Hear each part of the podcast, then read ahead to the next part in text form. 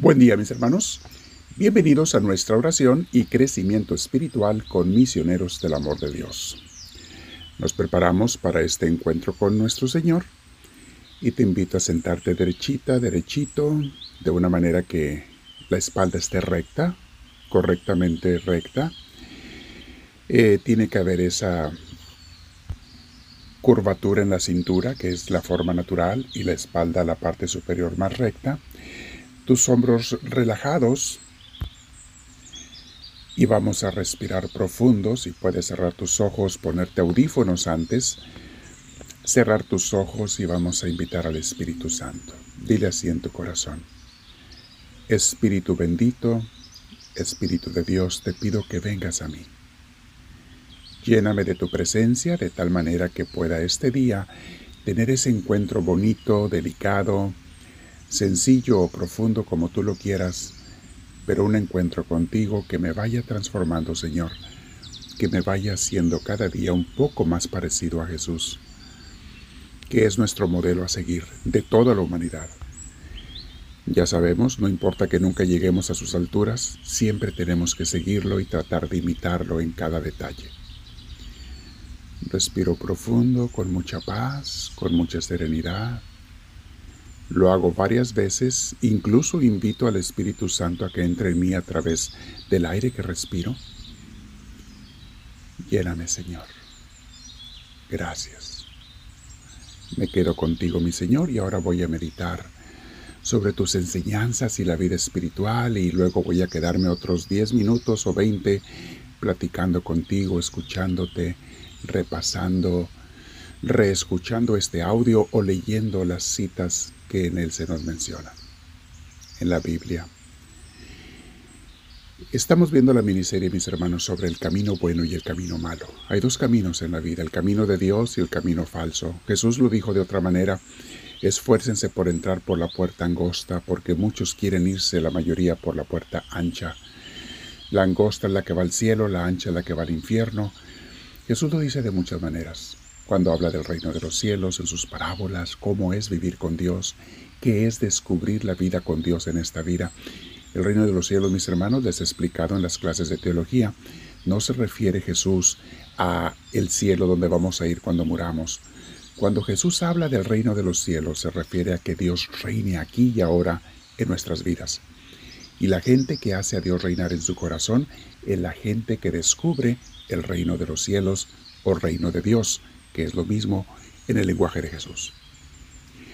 En esta miniserie vamos a ver ahora el tema que dice así, el único camino hacia Dios es un camino con Dios.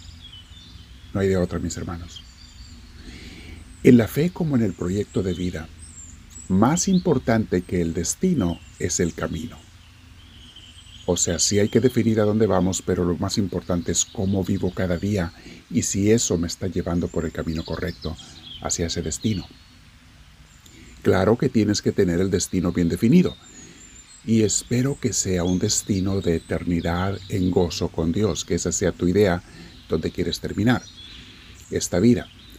Pero una vez que definiste tu destino, concéntrate en el aquí y el ahora cómo tengo que vivir cada día para llegar a ese final que deseo. ¿Estoy viviendo con Jesús cada día? ¿Es Él el centro de mi vida? ¿Eres tú, Señor, en esta oración, meditación? ¿Eres tú, mi Dios, el centro de mi vida? ¿O eres un, una adición a mi existencia? Alguien para nomás cuando se me ofrezca o para de vez en cuando, una vez a la semana. En la predicación de la misa de este domingo, mis hermanos, vamos a hablar de la ceguera espiritual. Escucharemos la curación milagrosa del ciego Bartimeo.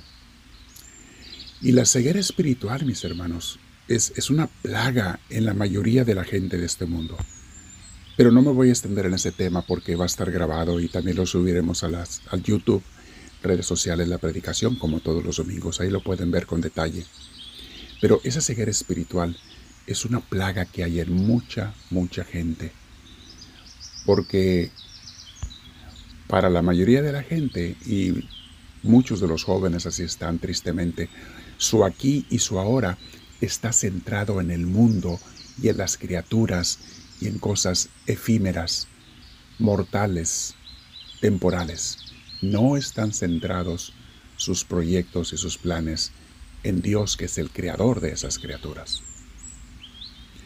Hoy para nuestra oración podemos preguntarnos, mis hermanos, y esto es lo que te pido que medites en los siguientes, después de esos 10 minutos, en los siguientes 10 minutos o 20, lo que Dios te inspira a estar con Él. Vamos a preguntarnos, ¿cuáles son las metas de mi vida?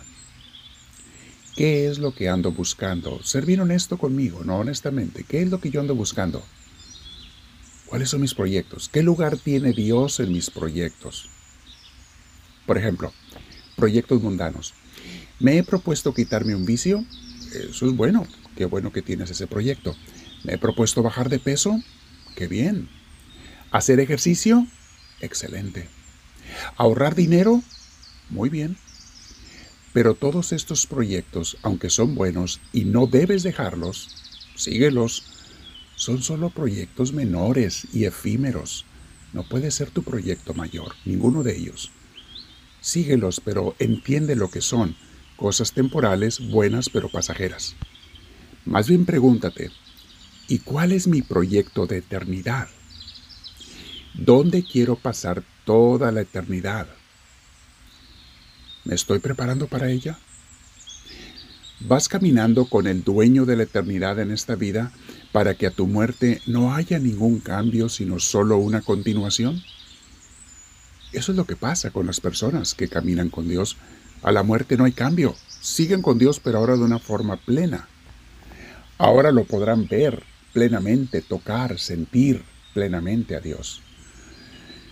Ese es el proyecto de eternidad. Y bueno, ¿y qué nos dice Jesús al respecto de los proyectos de la vida o el proyecto de eternidad? Leamos ese texto familiar hermosísimo de Mateo 6:33. Dice Jesús, más bien, preocúpense por buscar primeramente el reino de Dios y su santidad. Y todas las demás cosas les serán dadas por añadidura.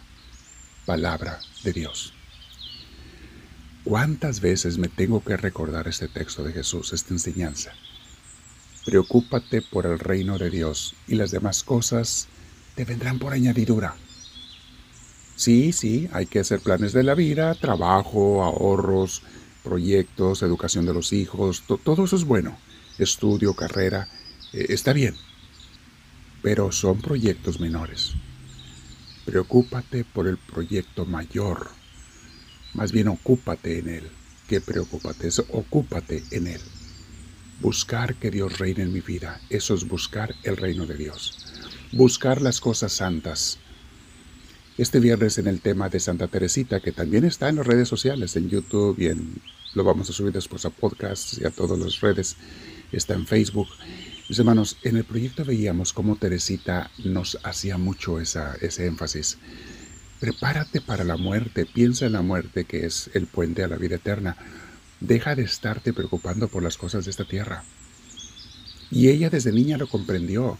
De hecho, tuvo una experiencia con familiares de ella que fue a visitar y, dice, eran gente que mezclaban lo, lo mundano con las cosas de religión. Y no es que fuera gente mala, pero a veces le ponían el corazón más a las cosas del mundo que a las cosas de Dios. Voy a meditar y pensar y me quedo con mi Señor este día. Y te digo, háblame Señor, que tu siervo te escucha.